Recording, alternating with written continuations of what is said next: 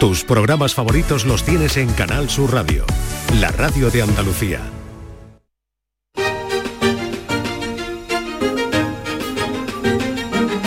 En Canal Sur Radio, Días de Andalucía, con Carmen Rodríguez Garzón.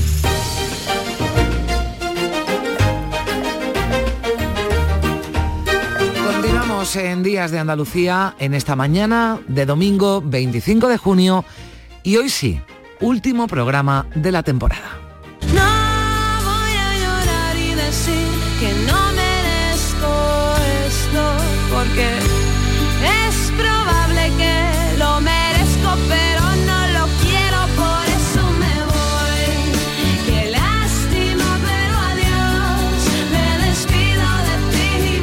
Pero eso no significa que la radio se vaya de vacaciones porque desde mañana lunes comienza la programación de verano en Canal Sur Radio y Televisión. Seguirán puntualmente informados de todo durante los meses de julio y agosto y los fines de semana Rafa Cremades se pone al frente los sábados y domingos de días de verano de 9 a 1 de la tarde. Hoy les vamos a acompañar como siempre hasta las 11 y esperamos que pasen un domingo muy entretenido con nosotros. Lo vamos a intentar y como sabemos que muchos están pensando Vaya, ha llegado el verano y no me he podido quitar a tiempo esos kilos de más. No se preocupen que nos ha pasado a muchos. Hoy nos vamos a detener en esas dietas milagro que están circulando por las redes sociales y que prometen adelgazar en pocas semanas o incluso en pocos días. Cuidado, esas dietas son poco efectivas y lo más preocupante son peligrosas. Vamos a hablar con Carmelo Gómez, que es nutricionista, y también con Teresa Lajo de la Sociedad Española de Salud y Medicina Integrativa, que nos hablará de la berberina, un producto natural que se ha puesto de moda para adelgazar. Pero como todo tiene sus pros y sus contras.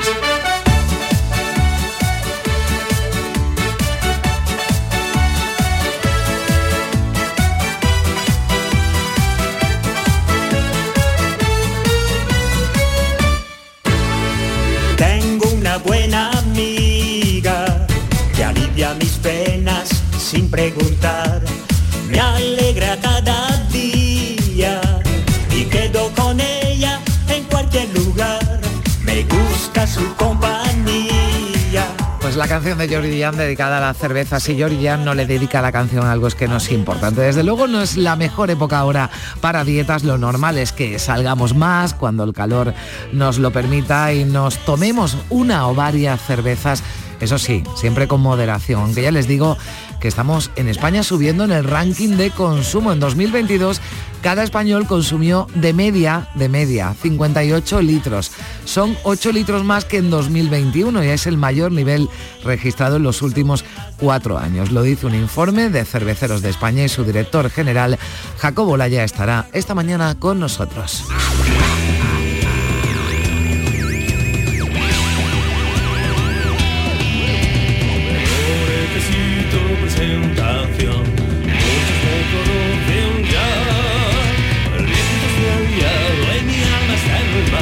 Tampoco necesita presentación. Manuel Navarro, nuestro querido aventurero, nos hablará de sus viajes para este verano, ya saben, siempre relacionados con el mundo de la arqueología. Qué buenos ratos hemos pasa- pasado con él esta temporada y lo que hemos eh, aprendido y conocido sobre nuestros antepasados más lejanos. Hoy repasaremos los mejores descubrimientos de los últimos meses. No quiero más dramas en mi vida,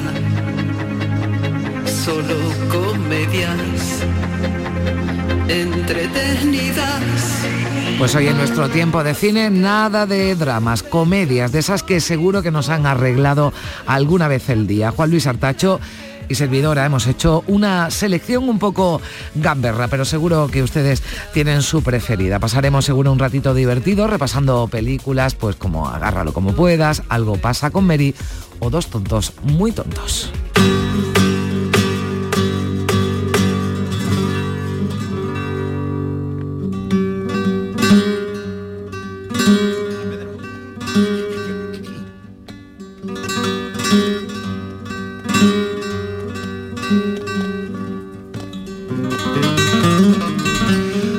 Galvez vamos a seguir hoy recorriendo los eh, festivales flamencos del verano. Vamos a estar en la provincia de Sevilla con la Caracola de Lebrija y la Mistela de los Palacios o en Málaga con la Moraga de la Peña Juan Breva.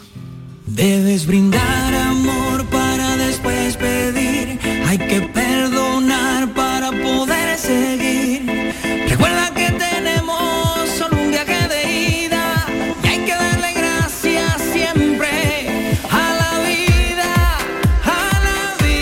queremos despedir con alegría, que veo a María Chamorro muy triste, está muy triste. Ya saben que junto a Primi Sanz se ocupa de la producción y a los eh, mandos técnicos Juanjo González y José Manuel Zapico.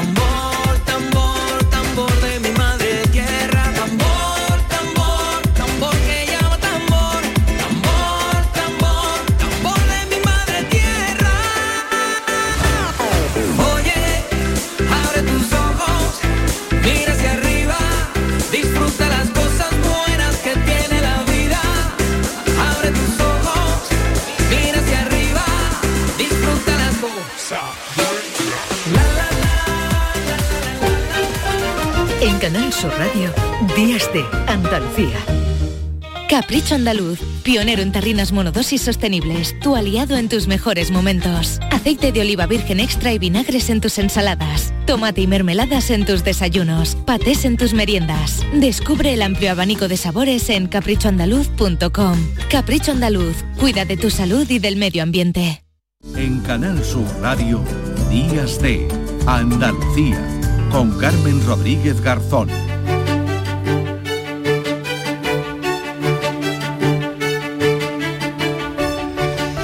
9 de la mañana y 9 minutos, lo decíamos al principio, seguro que a muchos les ha pasado, les ha cogido el toro, lo han ido dejando y resulta que estamos a 25 de junio y no nos hemos quitado esos eh, kilos de más antes de colocarnos el bikini. Hemos visto en internet o nos han contado, nos ha contado una vecina que hay una dieta milagro que acelera todo el proceso. Cuidado, mucho cuidado, porque son peligrosas para la salud y tienen efectos secundarios graves. Este tipo de dietas eh, se difunden además más con la llegada del verano y además en las redes sociales, en los retos virales que circulan sobre todo en Instagram o en TikTok, se han convertido en un altavoz y para la gente además más joven con esas dietas milagro que resultan muy peligrosas, como decimos, para la salud de quienes las siguen. De ello vamos eh, a hablar a esta hora con Carmelo Gómez, que es dietista y nutricionista especializado en nutrición deportiva. Carmelo, ¿qué tal? Muy buenos días.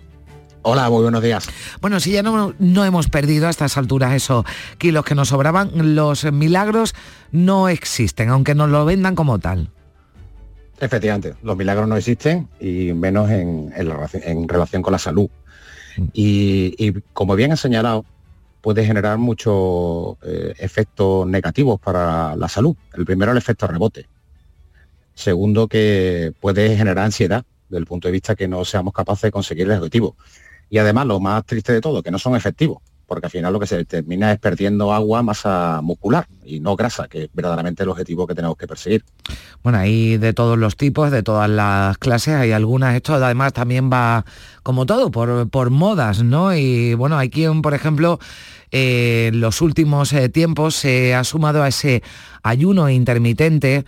Eh, yo no sé si esto es recomendable, si lo es con una supervisión de un especialista, si tiene esos beneficios, porque claro, eh, te pones a leer y lees de todo, ¿no? Eh, que es beneficioso para la salud, para algunos sí, para otras personas no. ¿Qué nos puedes decir de esto, Carmelo?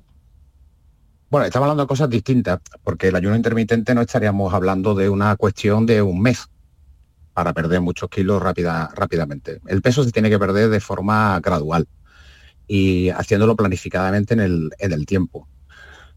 Para algunas personas puede ser interesante el ayuno intermitente, pero para otras no. Por eso hay que siempre ir de la mano de un nutricionista para que pueda explicar perfectamente cuál tiene que ser el proceso, ¿no? Por ejemplo, yo he tratado a personas que trabajan en el gremio sanitario, que sí les puede venir idealmente una restricción calórica como el ayuno intermitente por el tema de sus turnos. Por eso, que es decir, el perder peso no es una cuestión eh, menor, es una cuestión de salud. Y desde luego se tiene que ajustar mucho al, al paciente, no los que nos están escuchando ahora mismo que huyan de las dietas, como usted bien ha dicho, que me ha dicho mi vecina. No, Mm. cada persona somos un mundo, depende mucho del sexo, depende de la edad, depende de muchísimos factores. Por tanto, mm, tenemos que ser muy conscientes de personalizar esa alimentación. Claro, eh, porque llega uno con cuánto tiempo, ¿no? De antelación, ¿no? Porque todos hablamos de esa operación bikini y dices, bueno, pues, eh, oye, me he pasado un poquito y ahora ya me empiezo a quitar ropa, me gustaría perder algo de, de peso. Esto no se puede hacer de un día para otro, ni siquiera de un mes para otro, ¿no? Cuando ese proceso tiene que ser continuo, o sea, porque hay gente también que dice, Carmelo, es que yo no quiero estar a dieta todo el año. Eh, Es una cuestión, ¿no? De, de irse cuidando, aunque alguno de vez en cuando se pueda permitir algún exceso. Claro, si usted ha dado la clave, es decir, mm, yo creo que el- eh, a mí no me gusta la palabra dieta, yo no la suelo utilizar, lo que pasa es que comúnmente es lo que entendemos eh, todos, ¿no? En verdad es cambiar tu estilo de vida. ¿Qué debe hacer un buen nutricionista? Pues enseñarte a qué alimentos son los que tienes que, consumir, cuáles son los alimentos que tienes que optar y cuáles son los que tienes que elegir. Y mm, no van a ser los mismos alimentos para mí que para ti o para cualquier otro oyente que nos esté escuchando. Por eso, lo importante es un proceso en el que nosotros optemos por una vida mucho más saludable, complementando una buena alimentación con ejercicio físico. Y eso nos va a hacer estar más sanos, que es el objetivo. El objetivo no es perder peso ¿eh? por sí mismo. Eso es una cuestión eh, estética. Aparte que tenemos que mentalizarnos todo, y yo insisto mucho en ello, que no todos vamos a tener el cuerpo de una modelo ni vamos a tener el cuerpo de un futbolista. Es decir, porque ellos están predestinados genéticamente a tener esa, composición corporal. Otros no vamos a poder optar a eso. Por tanto, lo que debemos de optar es fundamentalmente a estar sanos.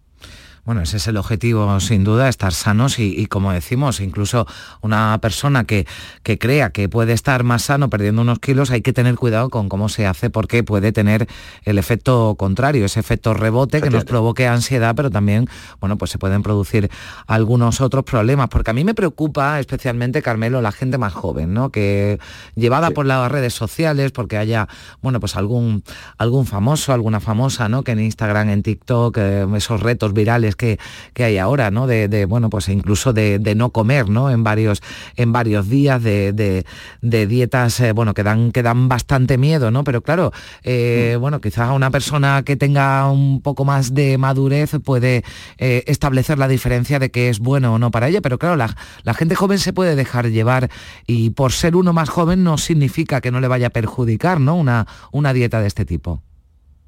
Claro, es decir, a ver, mm, el cuerpo eh, resiste muchas cosas. Eh, durante un tiempo nosotros podemos tener una restricción calórica importante y el cuerpo soportarlo. Pero si eso lo perpetuamos en el tiempo, vamos a tener un déficit de macronutrientes y de micronutrientes. Vamos a tener menos vitaminas, menos minerales que son esenciales para el buen funcionamiento de nuestro cuerpo. Por tanto, lo vamos a pagar, ¿no?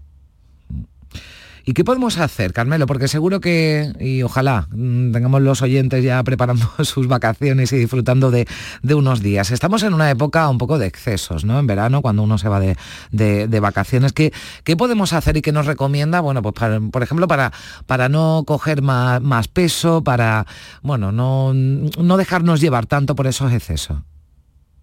Mira, pues vamos a mm, mm, ir adecuando nuestro, nuestro estilo de vida. Vamos a tener mucho más tiempo en las vacaciones. Si vamos a estar en la playa, pues podemos hacer eh, ejercicio físico. Bien, podemos estar, nadar, andar por la orilla de la, playa. Eso va a hacer que nuestro, nuestro cuerpo se active. Y después también vamos a tener mucho más tiempo para cocinar y para preparar determinados alimentos. Bueno, pues dediquemos tiempo también a nosotros mismos eh, estamos muy eh, encorsetados por la sociedad en la, que, en la que vivimos y tenemos que ser conscientes que nosotros somos el centro de, nuestra vida y pues, por tanto tenemos que cuidar eh, nuestra salud y optar por, por alimentos del mercado. Ahora mismo tenemos a nuestra disposición un número muy importante de frutas, de verduras, de hortalizas. Bueno, pues vayamos incorporando esos alimentos a nuestra dieta diaria. Mm. Y una, una última cuestión, que con este calor, bueno, las recomendaciones pasan por beber mucha agua, mucho, mucho líquido, bueno, agua, agua preferentemente, pero ¿qué alimentos también pueden, pueden ayudarnos a sobrellevar algo mejor estas eh, altísimas temperaturas? Como bien dice, la hidratación es fundamental. La hidratación tiene que ser a base de, eh, de agua. Hay también alimentos líquidos también muy interesantes como el té verde, que también es un antioxidante muy, muy importante y que además eh, nos va a ayudar a hidratarnos y también nos va a hacer beneficios importantes para la, para la salud, ¿no? Y después mm, alimentos como por ejemplo la fruta que tiene una cantidad de agua muy considerable, ¿no? Por tanto, también nos vamos a estar hidratando. Y no solamente nos hidratamos del agua que bebemos del, grifo, sino el agua que incorpora los alimentos. Mm, bueno, pues fruta, al margen de la que le echen a uno en la, en la sangría, también hay que, hay que tomar fruta y, bueno, y cuidarse. Yo creo que el sentido... Con el alcohol hay que tener también cierta moderación, ¿no? Eh, porque es un inflamatorio y, va a perjudicar nuestra salud al, al, al largo plazo, ¿no? Bueno, todo con moderación, ¿verdad, Carmelo? Y con sentido común que yo creo que es el que hay que aplicar, hay que cuidarse y uno sabe lo que tiene que hacer, ¿no? Para llevar una, una vida sana y si tiene algún exceso, bueno, pues después, eh, bueno, pues al, día siguiente anda un poquito más por la orilla, como decías, o nada un poquito más y, se cuida. Y lo normal es eso, pues la, moderación, que yo creo que, que, es algo, sí, sí, sí, dime también es muy importante, por ejemplo, que se está poniendo ahora, o sea, cada vez más estudios científicos que lo demuestran, son los horarios de las comidas. Hmm. O sea, eh, almorzar, por ejemplo, antes de las 3 de la tarde, eh, cenar entre las 9 y las 9 y media, todos esos factores ayudan a adelgazar. También otro factor importante es mantener las horas de sueño, es decir, dormir 7 8 horas diarias. También ayuda a adelgazar. Son pues cuestiones que podemos incorporar fácilmente ahora en verano y que se pueden constituir un hábito para el futuro. Miedo me está dando lo que me está diciendo, lo digo por las noches que hemos tenido y que nos esperan y lo de dormir 7, 8 horas. Bueno, esperemos que vengan noches más fresquitas y que esto sea solo un episodio puntual, aunque se irá repitiendo durante el verano. Carmelo Gómez, muchísimas gracias por, por esos consejos y, bueno, le deseo un, feliz verano. Gracias. Igualmente a usted y a todos los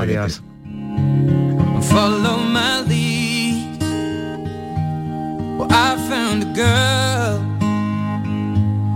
beautiful and sweet. Well, I never knew you were the someone waiting for me. Cause we were just kids when we fell in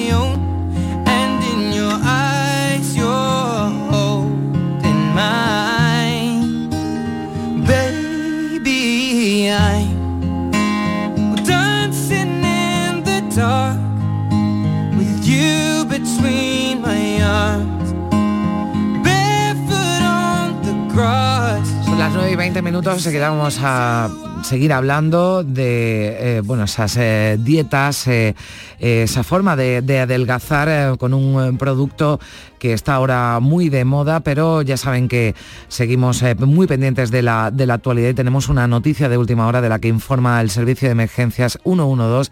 Cuatro mujeres, entre ellas una menor de 14 años, han resultado heridas tras ser atropelladas por un turismo en Puerto Real, en Cádiz. Un atropello que tuvo lugar eh, anoche, pero del que informa a esta hora el Servicio de Emergencia 112. Las cuatro mujeres fueron evacuadas al hospital de Puerto Real. Tienen entre 77 y 14 años. Según las primeras informaciones, el conductor podría haberse cegado por el sol. Esto ocurrió en torno a las 9 y cuarto de la noche. Vamos a estar pendientes de la evolución de estas eh, mujeres. Y hablamos ahora de la berberina, que es un compuesto químico extraído de plantas y que estudios recientes apuntan a que puede ayudar a reducir el azúcar en sangre y controlar los niveles de colesterol. Es la alternativa natural al Ocepin, que es eh, un fármaco que se puede comprar con receta médica en la farmacia, la toman los eh, diabéticos, pero también las personas con obesidad. Bueno, del Ozempic y de la berberina eh, vamos a hablar a esta hora. Tenemos al otro lado del teléfono a Teresa Lajo, que es doctora especialista en endocrinología y nutrición de la Sociedad Española de Salud y Medicina Integrativa. Teresa, ¿qué tal? Muy buenos días. Hola, buenos días. Bueno, vamos a aclarar primero qué es esto de la de la berberina que ahora, bueno, pues se ha puesto muy de moda. Hay también, bueno, algunos estudios, ¿no? A que apuntan a su efectividad para ayudar a reducir ese azúcar en la sangre. Pues sí, mira, efectivamente la berberina es, eh, no es una planta en sí, es una sustancia contenida en diversas plantas, es un alcaloide que se llama, que tiene color amarillo y está en, cortezas, tallos y raíces de, algunas plantas, pues como el sello de oro o, el berberis vulgaris, ¿no? Mm. Entonces, eh, tanto como una alternativa natural, yo no lo, yo no lo diría tan, tan así, porque realmente el Ozempic, que, que efectivamente lo has descrito muy bien, es es un fármaco que se utiliza para la diabetes y ahora también se está utilizando para la obesidad, es, eh, es, más, o sea, tiene un efecto un poquito más, más potente. ¿no? Casi sería similar, si quieres, a la metformina, que la metformina sí que es un fármaco muy conocido para la diabetes y sobre todo para regular la producción de, glucosa por el hígado. para mí la diferencia fundamental entre la berberina y la metformina o el Ozempic es que aunque puede tener efectos secundarios a nivel gástrico o gastrointestinal, como, como las dos anteriores, como, mm. como los, el pinchazo famoso que o se lo pico, la saxenda y, o, la, o la victoza, o sea, todos, todos estos pinchados que, que ayudan a adelgazar, y la metformina es que la berberina ayuda muchísimo, mm, aunque tenga efectos secundarios a nivel, intestinal, que te puede producir diarrea o cierto dolor de estómago, realmente cuida y protege la salud intestinal y la microbiota. Entonces, realmente es como un dos por uno, ¿no? Aparte de que tiene también otros efectos sobre el colesterol, eh, es fundamentalmente el colesterol, pero, pero ayuda al sistema digestivo y ayuda mucho a regular la glucosa. O sea, esto está bien, tiene buenos efectos, desde luego, sobre todo alguien que quiera controlar la, obesidad, pero manteniendo además la, salud. Pero claro, tomarla sin control, entiendo, Teresa, que no es una buena idea. No, en absoluto, porque además, eh, como, como, como, es eficaz, bueno, esto pasa con todas las sustancias, con todos los, fitofármacos, es decir, con todos los, los productos derivados de plantas que son eficaces, hay que tener mucho cuidado, sobre todo si son pacientes que estén tomando otra medicación al mismo tiempo. Por ejemplo, si es un diabético y quiere tomar metformina, es bastante probable que tenga que reducir las dosis de insulina o de otros fármacos que está tomando porque puede producir hipoglucemias, porque realmente es eficaz. Si lo tomas mm, en pacientes eh, con, antihipertensivos, pues lo mismo, a lo mejor hay que ajustar la medicación de, la, medicina que se está tomando para controlar la tensión. Eh, y luego, como te digo, puede tener algunos efectos a nivel, pues eso, diarrea, etcétera, que si es en un paciente que tiene un trastorno intestinal, sea el que sea, pues tienes que controlar si aumentas la dosis, la reduces, lo quitas o lo sustituyes por otro, por mm. otro producto. ¿no? Entonces, mm, y luego las dosis pues son altas las que tienes que utilizar entre 500 y 1500. Yo normalmente utilizo 500 dos veces al día, pero que también tienes que saber la dosificación para que haga efecto. Entonces, en resumen, mm, yo no lo tomaría sin control, pero como es que es que la medicina, digamos, natural, entre comillas, porque los Mm. fármacos también vienen de la medicina natural, pero todos estos productos, al te- insisto, son igual de eficaces como igual de no peligrosos, pero, pero bueno, porque hay que controlar su administración. Claro, pero esto sí se vende, ¿no? En tiendas de, de- de nutrición, de productos eh, naturales, es decir, que hay fácil acceso que no ocurre con el Ozempic, ¿no? Que es un medicamento que debe contar con una, con una receta médica, sino que en este caso sí puede tener acceso cualquiera, ¿no? A ella. Por supuesto. Eh, sí. Mm, Y, la- y claro, la formación pues, de las personas que las venden a veces es muy buena, la verdad, es, hay que reconocer que, pero otras veces no. Y, y- y en el- por lo menos en el caso de esta sustancia, yo sigo pensando que sí que debería la gente eh, contar con cierto asesoramiento de un profesional que controle los aspectos que acabo de comentar, porque, porque sobre todo, ya te digo, en pacientes diabéticos, en pacientes que tengan una patología eh, tipo, tipo sobrecrecimiento bacteriano, que ahora está eh, afortunadamente mucho, mucho más en boca de todo el mundo, antes no se conocía, pero aun siendo un producto muy eficaz, pues hay que acompañarlo de otros, ¿no? Para que no, lo li- para que no la líe más. Ya, ¿no? Quien, quien opte por la berberina, digo, por ejemplo, para, para, para perder peso, para adelgazar, mm, bueno, antes hablábamos de las dietas milagros, esto tampoco es un milagro, ¿no? Hay que combinarlo, entiendo, que, No. con, que con, con otro- con otras medidas, ¿no? Con otras herramientas. Pero como todo, escucha, igual que el Ozempic, o mm, mm, aprovecho para decir que todos los análogos del GLP-1, que es como se llaman el Ozempic, la Saxenda, etcétera, mm, son fármacos que no son fármacos milagro, para nada. O sea, hay que acompañarlos de una dieta. Si tú te acostumbras a los efectos saciantes, digamos, de estos fármacos, igual que la berberina, pero luego comes por placer, aunque no tengas hambre, y ahí comes, mm, ingieres alimentos de densidad calórica muy elevada y que no son saciantes, pues tipo eso, dulces, grasas, etcétera, no vas a- y no haces ejercicio, no vas a controlar el peso. Esto es un error Hmm. tremendo. Bueno, pues ya lo opinión. saben, hemos hablado de los eh, beneficios que tiene la berberina, pero también y nos decía la doctora, bueno, todo con, con mejor, con un asesoramiento para, sobre todo, por si está en riesgo ¿no? la, la salud, si una persona que padece eh, diabetes. Teresa Lajo, muchísimas gracias por acompañarnos. Un saludo. Gracias a Adiós. vosotros, un abrazo, Adiós, adiós. on a summer evening and it sounds just like a song I want more berries and that summer feeling.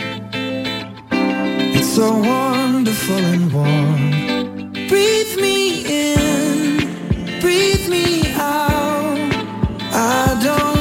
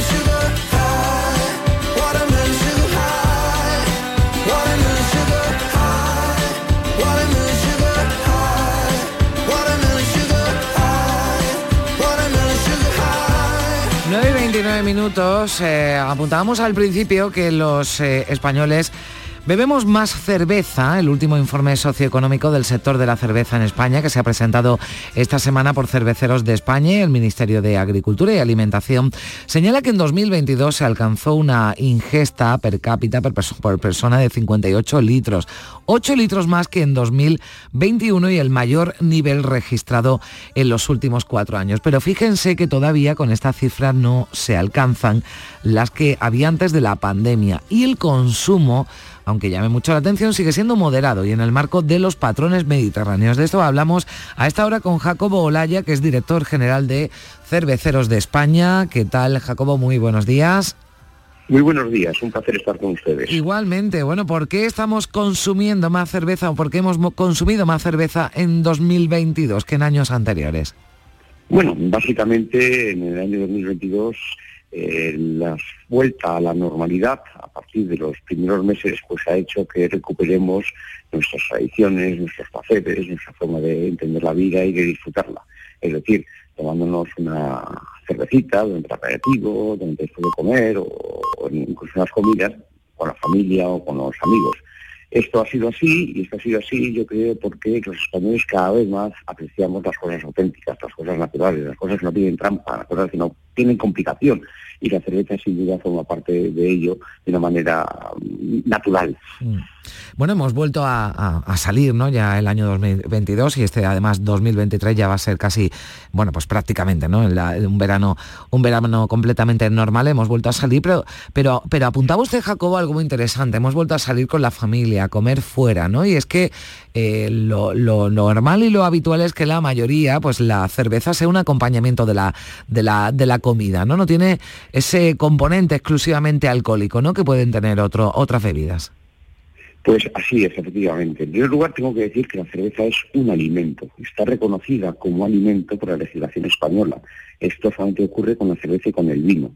Por lo tanto, si es un alimento, se consume también con las pautas de consumo de cualquier alimento, muy alejado de, formas de consumo, digamos, impropias o no adecuadas. Y esto es algo que entre tenemos que velar por ello. Pero en segundo lugar, en España la cerveza se consume casi en un 89% acompañado de otro alimento sólido. Por eso no marco lo de otro alimento. ¿eh? Por supuesto, lo que consumamos comiendo o cenando, sea cerveza, sea cualquier otro producto, pues se consume con alimento. Pero es que fuera de la comida y de las cenas, la práctica totalidad de la cerveza que consumimos siempre la acompaña algún otro alimento sólido. Una tapa, un pincho, o aunque sea unas, unas sencillas aceitunas, ¿no? Y esto es algo muy, muy propio de las cuotas de consumo de la cerveza y esto además es un gran dinamizador de la economía. El binomio cerveza-tapa, cerveza-pincho es un gran impulsor de la hostelería, del empleo y del valor añadido. Mm. Y, además que, que nos gusta, ¿no? Y eso es lo que dice el informe, la cerveza, nos gusta su sabor, nos gusta su frescura. Lo digo más que otra cosa porque también, y esto es llamativo y creo que hay que señalarlo, ha aumentado el consumo de las sin alcohol. Es decir, si uno tiene que realizar alguna otra actividad o por prescripción no puede tomar una cerveza con, con alcohol o, o tiene que conducir, que ahí eh, descartamos el, el consumo de cerveza, pues el consumo de la cerveza sin, sin alcohol, ¿no? Ha aumentado porque que nos gusta el producto como tal, ¿verdad? Efectivamente, si bien es verdad que la cerveza es la bebida con menor contenido alcohólico de las, de las que existen, eh, la cerveza tradicional de media pues tiene en torno a 4 o 5 grados de alcohol, eh, eh, bueno, fíjese, frente a los 14 del vino, los 40 o 50 ya de las bebidas de alta graduación, de las bebidas destiladas, bueno, pues ahí existen algunos momentos, como usted muy bien ha citado, en los cuales ni siquiera el bajo contenido alcohólico de la cerveza hace a esta recomendable. Por ejemplo, no solamente cuando se va a conducir, que tenemos una exitosa campaña con, las autoridades de tráfico que ha sido premiada a nivel internacional, también en España con la medalla a la seguridad vial, eh, que presentamos la cerveza sin alcohol como una alternativa para aquellos que quieren tomar una cerveza, que no quieren, no desean eh, renunciar al placer de tomar una cerveza acompañando una cerveza fresquita, el aperitivo, la comida, bueno, pues que opten por la cerveza sin alcohol. Que es cerveza que tiene todas las propiedades de la cerveza, pero que no tiene ni siquiera esa baja graduación alcohólica. No olvidemos que la cerveza sin alcohol pues, viene a ser en torno al 13% del consumo de cerveza por parte de los españoles y en un 40% se asocia a, los momentos de conducir. Bueno, además del, del consumo, ¿no? En este informe que han presentado, yo creo que también es interesante apuntar algo sobre, sobre ello. Hay novedades en la, en la producción, porque ya nuestro país es el segundo mayor productor de cerveza en Europa. Sí, efectivamente, el mayor consumo interno, la mayor entrada de los turistas, en torno a un 20-25% del consumo de cerveza en España lo, realizan los turistas, y el incremento de las exportaciones, casi un 14% más que el año anterior, y a dos dígitos, hemos, a tres dígitos hemos crecido con, con respecto a hace un lustro, bueno, pues hace que España haya recuperado el segundo papel de país potencia cervecera de Europa, solamente eh, superada por, por Alemania y ya hemos superado bueno, al Reino Unido o a Polonia. Mm. Bueno, que tienen además, eh, bueno, cierta fama, ¿no? Porque todos hemos acudido, a, por ejemplo, a un, a un gran supermercado, un hipermercado, ¿no? Y una sección, por ejemplo, de cervezas internacionales. Ya, por ejemplo, hay cerveza española en los supermercados de, de otros países, Caco. Sí, no, bueno, es raro en cualquier supermercado encontrar marcas de cerveza española muy renombradas. Eh, eso también nos ha ayudado el hecho del turismo el turista que viene a disfrutar de, bueno, pues de nuestra cultura, de nuestras playas, de nuestro sol y por supuesto de nuestra gastronomía y, como no, de, nuestra cerveza, pues proviene de países tan cerveceros como Alemania y Reino Unido, que bueno, duplican o triplican nuestro consumo per cápita de cerveza. Y estos, y estos turistas, pues bueno, cuando han venido aquí y les ha gustado nuestra cerveza, que, eh, que es de una gran calidad a un precio razonable, pues muchas veces quieren rememorar este, este producto, este encuentro, estas sensaciones, estos momentos en sus países de origen y eso también nos ayuda a exportar la cerveza, por ejemplo, Reino Unido. ¿no? El, hecho de que las marcas de cerveza española ellos la asocien con una buena calidad y con momentos de disfrute. Bueno, pues esa es la situación de la cerveza en cuanto al consumo y a la producción, con ese informe del que nos hemos querido hacer eco hoy aquí en, Días de Andalucía, en una, en una época en la que es muy común, bueno, pues tomarse una cervecita ahora para este calor que nos está acompañando aquí en Andalucía, pero también en otros puntos del país. Jacobo Laya, director general de Cerveceros de España, muchísimas gracias, buen verano. Buen verano y nada, su salud. Gracias, adiós. de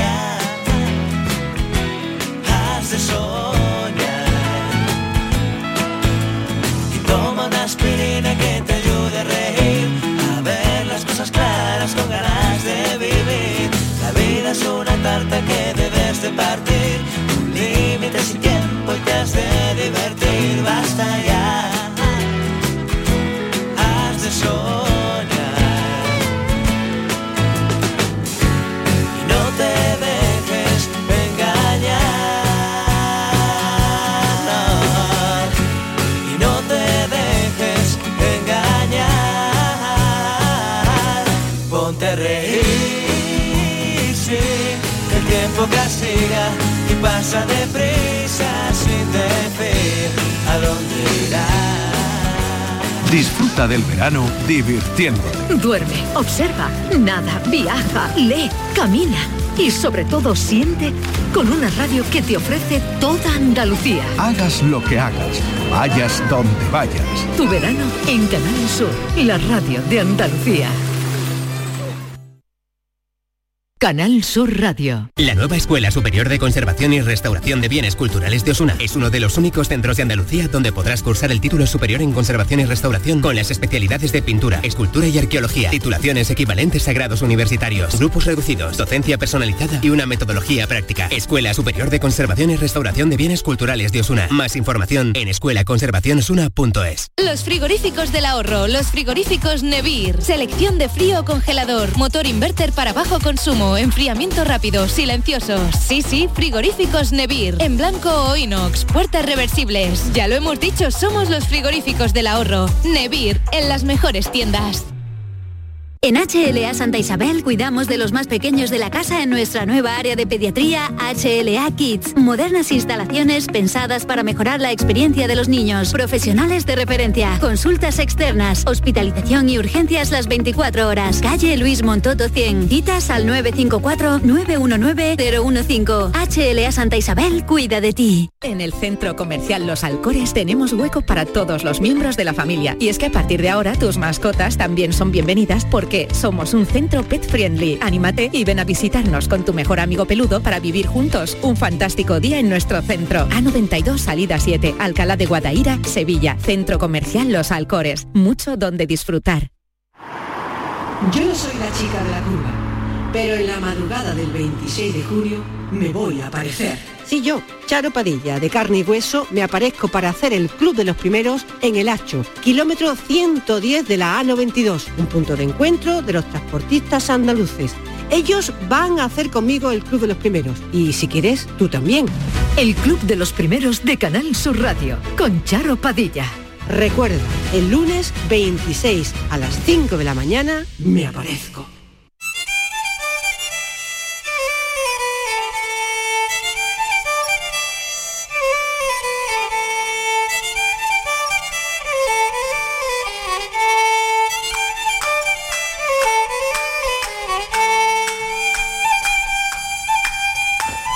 10 menos 20 minutos de la mañana. Esta semana se ha presentado en el Consulado de Italia de Sevilla las acciones que va a llevar a cabo la Cátedra, la Cátedra Internacional de Moda Flamenca en colaboración con la marca Andalucía dentro del programa de actividades de la próxima edición de la Semana de la Moda de Turín que se va a celebrar esta próxima semana del 27 de junio al 3 de julio. Andalucía en Torino Fashion Week, así se ha llamado esta presentación que se daba a conocer ese programa completo este, esta pasada, esta semana en el Consulado de Italia en Sevilla. Saludamos a esta hora a Alfredo Martínez Linacero, que es director de comunicación de Sevilla de Moda, de la Cátedra Internacional de Moda Flamenca. Alfredo, ¿qué tal? Muy buenos días.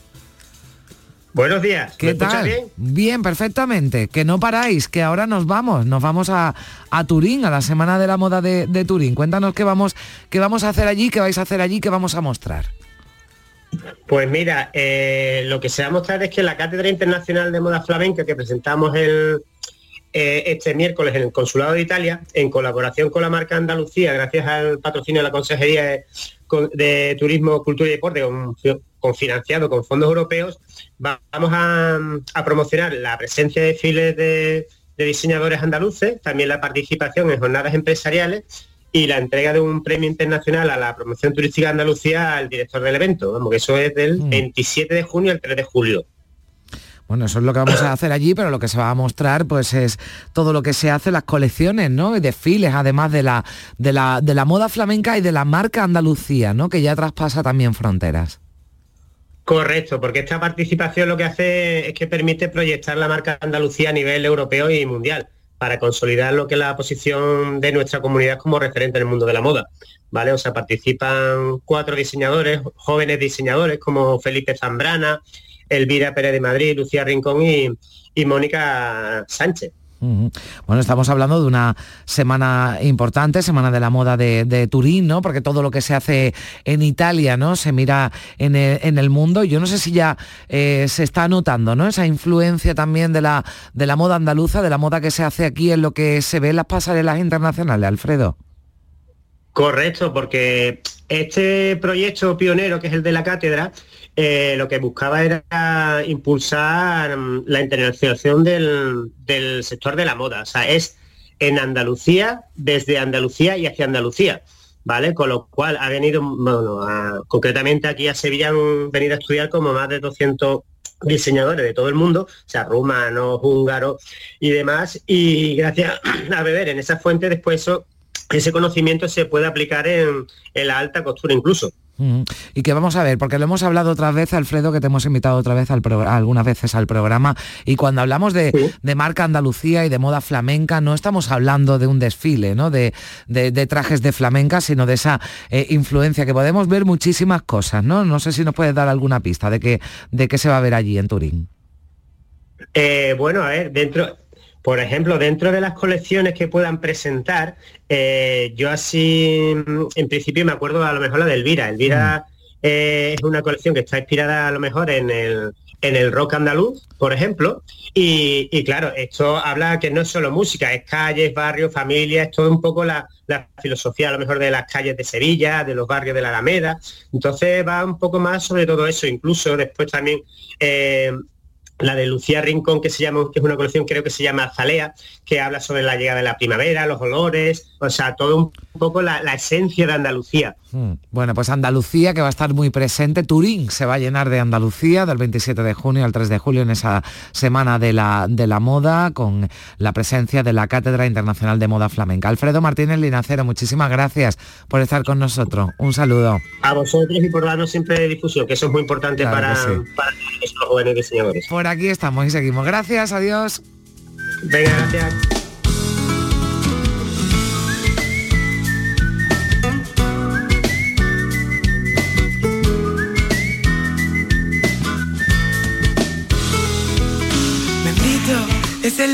donde yo nací. Algo típico también empezar así. Pero la vida dura poco más de dos segundos. No quiero vivir aquí. Porque en la tierra de la vida, la alegría, del baile del flamenco, aquí todo es fantasía. Y si te marchas, va a buscarte un fruto. No te preocupes y anda luces por el mundo. Porque aquí cada emoción convierte el mundo en un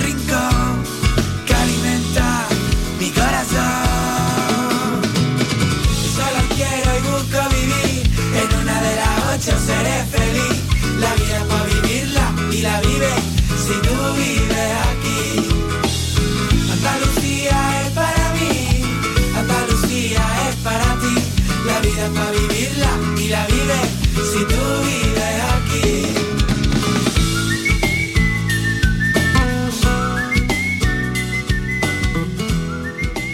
En Canal Sur Radio, Días de Andalucía, con Carmen Rodríguez Garzón.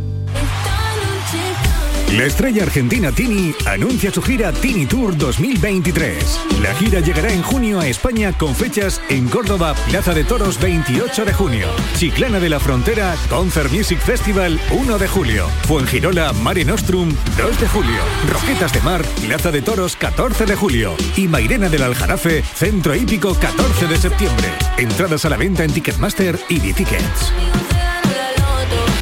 Bajo el cielo de Andalucía.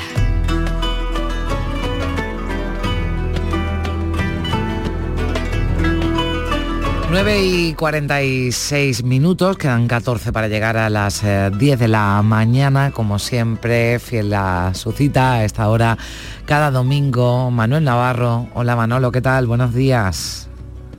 Buenos días, Carmen, ¿qué tal? Bueno, pues aquí ya despidiendo la temporada. Bueno, dando la bienvenida al verano, que esto no para, ¿eh? Paramos nosotros, aquí Días de Andalucía, llegará Días de, de verano con Rafa Cremades a partir del fin de semana que viene, la programación de verano desde, desde el lunes, pero bueno, nosotros nos tomamos un, un descansito, estaremos yendo yendo y viniendo durante, durante el verano y haciendo otras labores, pero bueno, pues este día, este domingo, nos decimos no adiós, que le decía yo ayer a José Manuel y a Cristina, nos decimos un hasta luego porque bueno pues yo espero que, volvamos a, a, encontrarnos aquí en la en la Honda Manuel porque ha sido un placer esta colaboración contigo. Hay que ver lo que yo he aprendido todo lo que hemos aprendido lo que han aprendido nuestros oyentes sobre nuestros antepasados y sobre eh, bueno pues ese rico patrimonio verdad arqueológico que tenemos en Andalucía y en, y en todo el país y en todo el mundo porque hemos estado en muchos sitios. Y vamos a repasar verdad un poquito lo más lo más destacado de lo que hemos hablado esta temporada Sí, para mí, hombre, si me permite, eh, tengo un poquito de retorno, no sé si me lo podéis... Pues eh, no sé, a ver si se lo podemos corregir a, si me a- baja. a Manuel. Bueno, venga, de, de- de momento te, Vale, no. te escucho bien, venga, dime. Vale, no, te decía que para mí, si me permite, también ha sido eh, un placer absoluto, eh, bueno, continuar este año, se produjo el cambio en el, en el programa, se marchó Domi, como todo el mundo sabe, y tú tomaste la rienda y, y, bueno, yo la verdad que estoy muy contento de cómo ha seguido la colaboración en un espíritu, yo creo, eh, de estupendo, de curiosidad mutua, de respeto mutuo, de tener ganas de contar cosas, eh, con la suerte de poder eh, seguir, de poder estar viajando, de poder seguir contando a nuestros oyentes todo lo que vamos viendo en, nuestros viajes también, toda la enorme cantidad de información que se produce en torno al mundo del patrimonio, en torno a, a la, a la arqueología y que nosotros no tratamos sino que eh, traerlo lo más acotado, lo más claro posible. Y bueno, yo creo que es una que es una función que dentro de los medios de comunicación está, está muy bien y de la que yo la verdad es que estoy muy contento y por supuesto encantadísimo de, de estar a tu disposición y de poder seguir eh, haciéndolo, ¿no? Porque la verdad es que disfruto un montón las cosas como son. Bueno, tú no paras porque ya me consta que tienes un verano repleto Sí. de, de- de viajes, de, de- agenda. Ahora me cuentas si quieres, bueno, algunas de las cositas que vas a hacer en, lo- en las próximas semanas y en los próximos meses, pero ¿con qué te quedarías, con qué nos quedaríamos, Manuel, de, de- bueno, de todas las cosas de las que hemos hablado durante, durante, esta, durante esta temporada, ¿no? Algunas además muy novedosas, otras las hemos recordado, porque sobre todo hemos hablado de yacimientos, de, de- de- cuevas, ¿no? De sitios donde se investiga, algunos muy conocidos, pero otros no tanto y donde se han encontrado cosas muy, muy interesantes, ¿verdad? Sí, otros no tanto. Hoy hemos hablado de, de muchos sitios, efectivamente. Hombre, yo creo que, que el, por decirlo de alguna manera, el, el- el premio se lo lleva este año el Turuñuelo de Guareña, creo, ¿no? Es decir, eh, es un yacimiento del que hemos hablado eh, aquí, incluso en varias ocasiones, eh, desde el mismo sitio, con sus directores, con sus directores en Italia, donde fuimos a comparar materiales de, de- de los que había en Badajoz con los que eh, había en el mundo etrusco. Es decir, yo creo que ha sido un poco el gran leitmotiv de la arqueología española en general este año, junto probablemente con otro gran clásico, que son los temas de evolución humana. Eh, si recuerdas, hemos hablado de la cara del primer europeo de, de Atapuerca, donde mañana, por cierto, salimos hacia allí, ya tenemos los, los bártulos preparados, las maletas llenas, los equipos listos para salir a la trinchera de Atapuerca, donde este año se excava un nuevo yacimiento, que es el yacimiento de Penal, que se está abriendo en este momento y que por supuesto daremos cumplida cuenta de todo lo que se investigue, todo lo que se escabe durante este verano, así como también en unos más cercanos y que nos atañen más por, por- por proximidad, que son los de Orce, donde también se van a abrir eh, yacimientos nuevos este verano, ¿no? Mm, que creo que es una noticia estupenda, bueno, pues para todos la- la- los andaluces, para toda la cultura, para todo el mundillo de la arqueología en, en Andalucía, ¿no? Yo creo que que se vayan a abrir en Orce yacimientos este verano es un hito y, y- y de luego felicitamos desde luego a, a Juan Manuel Jiménez Arenas, que lo- tuvimos la suerte de tenerlo, creo que el domingo de resurrección, si no recuerdo mal, aquí en el programa, Sí, ¿eh? eh, y del que, bueno, en un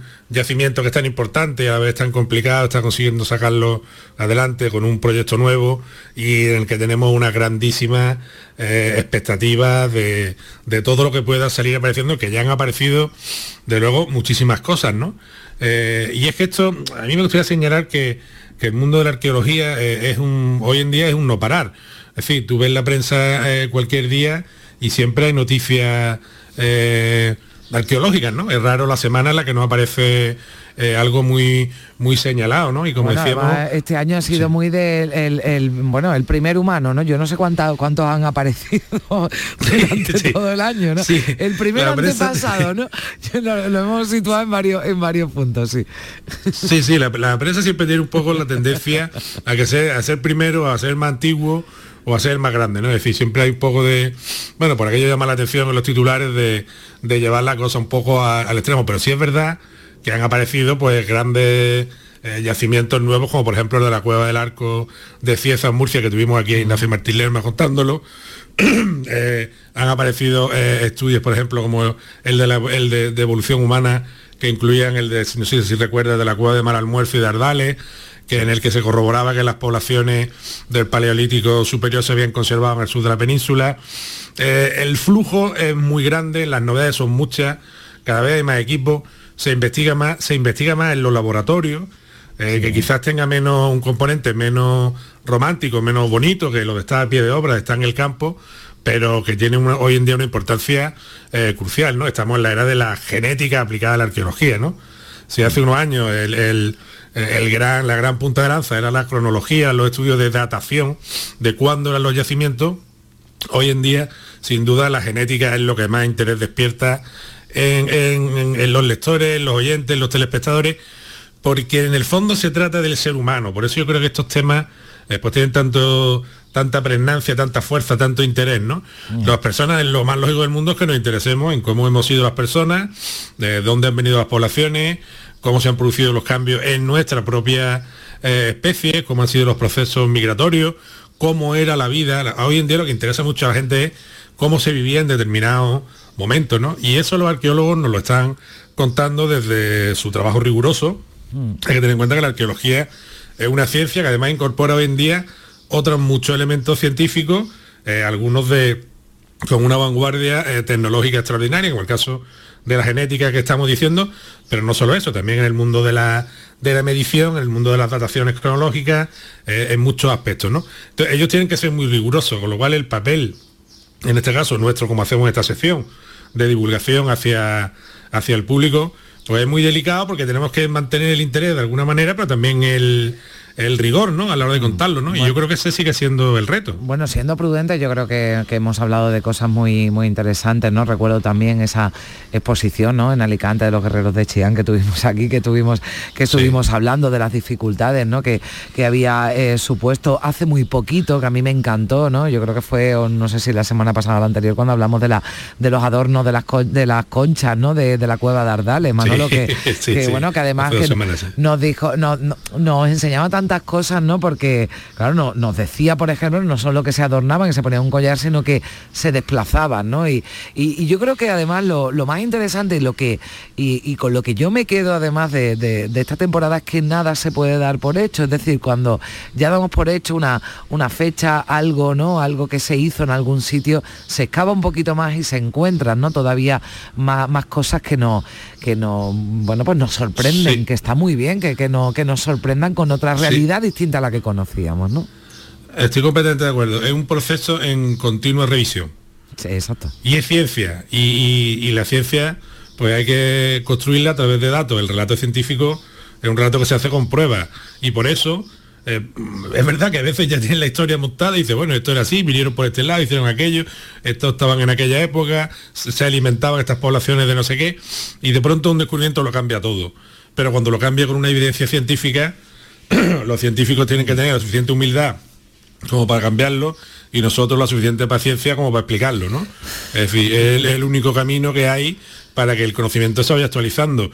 Eh, si vemos el conocimiento arqueológico con una cierta perspectiva, eh, hay que entender que esto es una ciencia que tiene poco más de 100 años eh, como tal, ¿no? Porque antiguamente sí, había un interés, pero se trataba como antigüedad, era, era de una manera, no era una cosa más relacionada con la historia del arte que con la ciencia, pero el tratamiento científico prácticamente es que tiene 60 70 años, con lo cual estamos muy al principio eh, de una ciencia que nos tiene que dar muchas explicaciones, pero hay que ser consciente de que esto está empezando. Estamos en las primeras Claro. páginas de este libro que es un palimpsesto que se va reescribiendo, que se va borrando, que se va reescribiendo, como tú bien decías, ¿no? Mm. Y esa es parte de su interés, que no podemos dar absolutamente nada por hecho y hay pues muchísimos casos, ¿no? Eh, hace un momento hablábamos de Orce, cuando se presentó el primer descubrimiento y se remontó el origen de las poblaciones europeas a, eh, por encima del millón de años, nadie lo aceptó, nadie lo creyó. Y parte de la polémica se montó en su momento era porque en aquel momento era inconcebible que los seres humanos hubieran poblado el continente europeo eh, más allá de los 400 o los 500 mil años, ¿no? Hoy en día todo el mundo lo da por hecho, ¿no? Eh, gracias a la aparición de otros yacimientos como los de Manisi en el Cáucaso o como los de la propia Atapuerca en Burgos, ¿no? Eh, y es una ciencia que se escribe permanentemente así.